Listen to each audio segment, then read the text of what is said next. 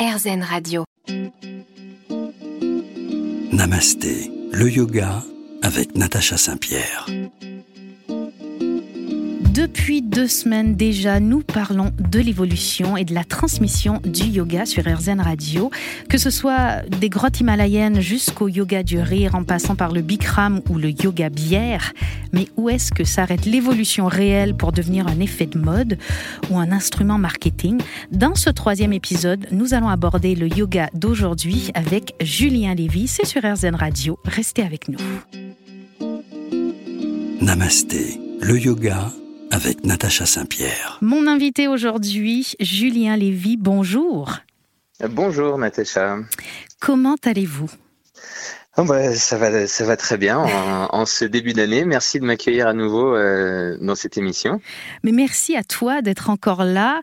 Alors, on va parler du yoga dans cette émission, mais pour ceux qui n'auraient pas le bonheur de déjà te connaître, à quel moment as-tu commencé le yoga?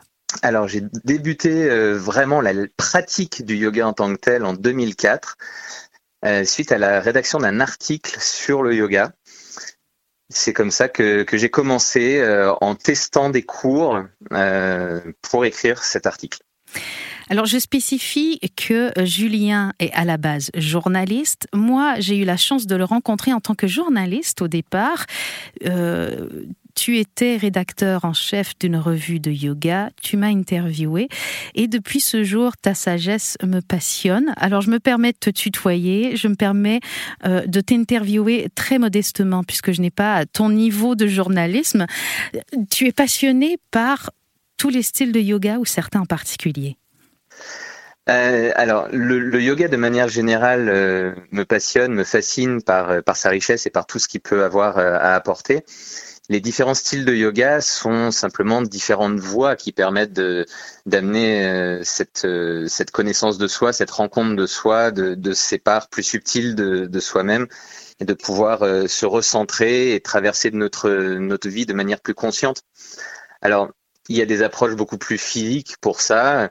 Je pense notamment au yoga Ashtanga. c'est par le yoga Ashtanga que j'ai débuté. Euh, j'ai beaucoup aimé cette pratique. J'en ai vu euh, certaines limites euh, qui étaient euh, liées à ma propre, à la fois physiologie et ma propre appétence pour pour des choses plus variées. J'aime les yogas physiques, mais j'aime aussi de plus en plus les yogas plus méditatifs, comme le yoga restauratif, qui est un yoga de, de récupération, de régénération du système nerveux, où le corps est beaucoup moins mis en œuvre mais dans lequel euh, le défi va être plutôt de faire face à son propre silence intérieur et, euh, à son mental. Étrangement, les gens que j'interviewe euh, qui sont dans des yogas plus doux, que ce soit le yin yoga, le yoga restauratif ou des pratiques de méditation avancées, ont souvent commencé par des yogas plus physiques et en progressant, se sont tournés vers des pratiques qui semblent plus faciles d'un œil extérieur. Est-ce que tu penses que c'est normal ce chemin-là? Je sais pas ce qu'il en est exactement parce que je pense que ça dépend de chaque personne. Il y a des personnes qui ont qui vont débuter directement par ce style de yoga plus introspectif. D'autres personnes qui, euh, comme moi, ou euh, effectivement beaucoup de profs de, yoga que je peux connaître, euh, ont débuté par une approche plus dynamique, plus physique. Tout simplement, je pense, hein, et pour les discussions qu'on peut avoir, c'est que notre corps, c'est ce qui est tangible, c'est ce que l'on ressent, c'est notre matière. Donc c'est beaucoup plus facile d'aller au contact de notre corps.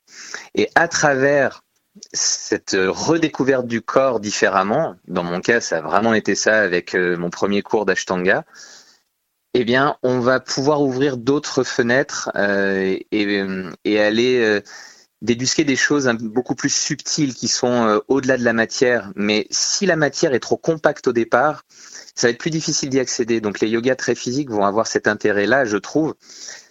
Et peut-être que dans une société dans laquelle la matière est très présente, hmm. c'est une porte d'entrée beaucoup plus facile. Euh, et, euh, et, ensuite, on va aller découvrir d'autres choses. D'autre part, on a aussi besoin de mouvement parce qu'on est dans une société de plus en plus euh, sédentaire dans notre quotidien, en tout ah cas.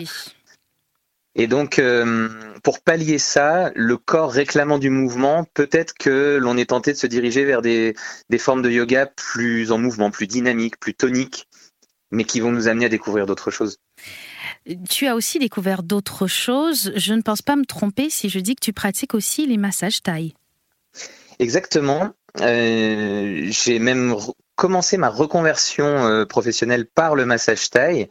Euh, quand je dis reconversion, c'est-à-dire que j'étais vraiment journaliste à plein temps et puis j'ai bifurqué d'abord dans le taille massage et c'était comme une évidence à un moment donné. Ça faisait, ça faisait plusieurs années que je me disais que je ferais quelque chose dans le domaine du massage parce que euh, j'en ressentais les bienfaits depuis mon enfance. Euh, kiné, ostéo on fait partie de mon quotidien en fait depuis euh, depuis tout petit.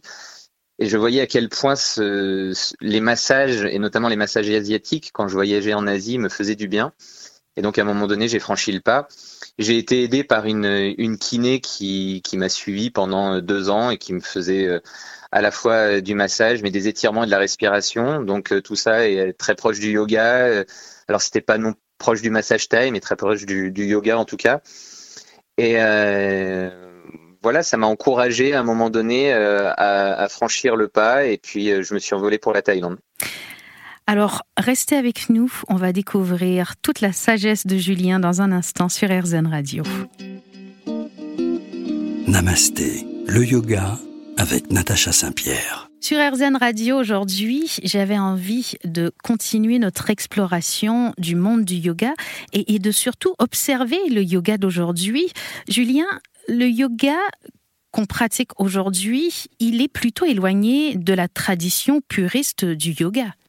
Oui, alors ça, c'est vraiment intéressant de le remarquer parce que quand on dit que le yoga a 5000 ans, c'est pas le yoga qu'on pratique euh, aujourd'hui qui a 5000 ans. Ce yoga qu'on pratique aujourd'hui, il est beaucoup plus récent. Euh, on peut dire que euh, le, père du yoga moderne et de, différents types de yoga très posturaux, euh, Krishnamacharya, qui, qui enseignait à des élèves en Inde au, début des années 1900. C'est assez récent. Si on regarde le yoga postural sous l'angle Hatha Yoga, le premier texte de référence sur le Hatha Yoga, euh, la Hatha Yoga Pradipika, euh, date du 15e siècle. Alors, voilà, les, yogas posturaux sont quand même beaucoup plus récents. À l'origine, les pratiques yogiques étaient plutôt des pratiques liées euh, à une spiritualité, à de la méditation, à des cérémonies autour du feu, à des rituels autour du feu. on, prenait la cendre après avoir mis des offrandes dans le feu. Les yogis prenaient la cendre et s'enduisaient de cette cendre pour recevoir tous les bienfaits, euh, les bienfaits énergétiques et spirituels de toutes les offrandes qui avaient été faites euh, aux dieux à travers ces cérémonies du feu. Donc euh, c'est aussi pour ça que la notion de feu, de tapas, de, feu intérieur est si présente dans, dans la notion de yoga. Parce que quand on parle de yoga moderne, on a souvent l'impression que le yoga moderne est celui qui a débuté en Occident, alors que finalement le yoga va se moderniser en Orient avant de nous parvenir.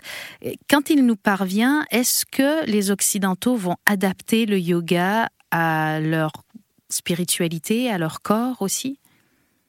Alors oui, complètement. C'est ça qui est, toujours intéressant de remarquer parce qu'on peut avoir des, discussions euh, éternelles sur euh, qu'est-ce qu'est le, yoga traditionnel qu'est-ce qu'est le, yoga moderne.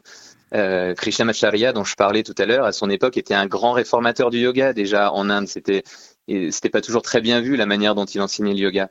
Et euh, avant lui, fin 1800, il y avait euh, des, pratiques en fait occidentales qui ont été amenées en Inde, notamment de la, gym euh, occidentale, de la gym scandinave, qui a été s'infuser dans le yoga. Le yoga ensuite est arrivé en Occident et là, forcément, il y a des choses qui se sont adaptées là encore, puisque on a pu rajouter encore des apports de gym, et puis on a pu adapter la pratique de yoga à nos propres corps qui euh, qui sont pas euh, exactement euh, faits de la même façon enfin ils sont faits de la même façon mais nos habitudes ne sont pas les mêmes c'est-à-dire que en occident euh, quand le yoga est arrivé on s'asseyait déjà beaucoup sur des chaises, alors qu'en Inde, on était encore beaucoup assis par terre. Et ça, ça change quand même beaucoup de choses dans notre, mobilité du quotidien. On a des hanches moins mobiles que celles des gens qui s'assoient par terre? À partir du moment où on s'assoit sur des chaises de manière prolongée, euh, oui, nos hanches finissent par être moins mobiles. Euh, on peut le constater notamment avec les enfants. Euh, en général, à partir de l'entrée en CP, on commence à avoir une diminution de la mobilité parce que euh, en CP, on leur demande de rester beaucoup plus longtemps assis sur une chaise de manière statique, en bougeant beaucoup moins, alors qu'en maternelle, ils avaient encore la possibilité de beaucoup plus bouger. En fait, ce qui, ce qui n'est pas bon pour notre corps, c'est des postures statiques prolongées. Le corps est fait pour être en mouvement. C'est ce que j'allais dire finalement. Est-ce qu'on peut dire que dans notre société, on va un peu à l'encontre de ce dont notre corps a besoin? Oui, complètement. Complètement. Le, corps a besoin d'être en mouvement. Il est plus statique et notre esprit, qui a tendance à être beaucoup plus volubile, euh, aurait besoin d'être beaucoup plus centré, alors que tout est fait euh, dans notre quotidien pour disperser notre mental. Nous fonctionnons alors totalement à l'envers, on immobilise le corps, on fait bouger l'esprit alors qu'on devrait faire le contraire. Restez avec nous sur RZN Radio, méditez cette phrase, on revient dans un instant dans Namasté.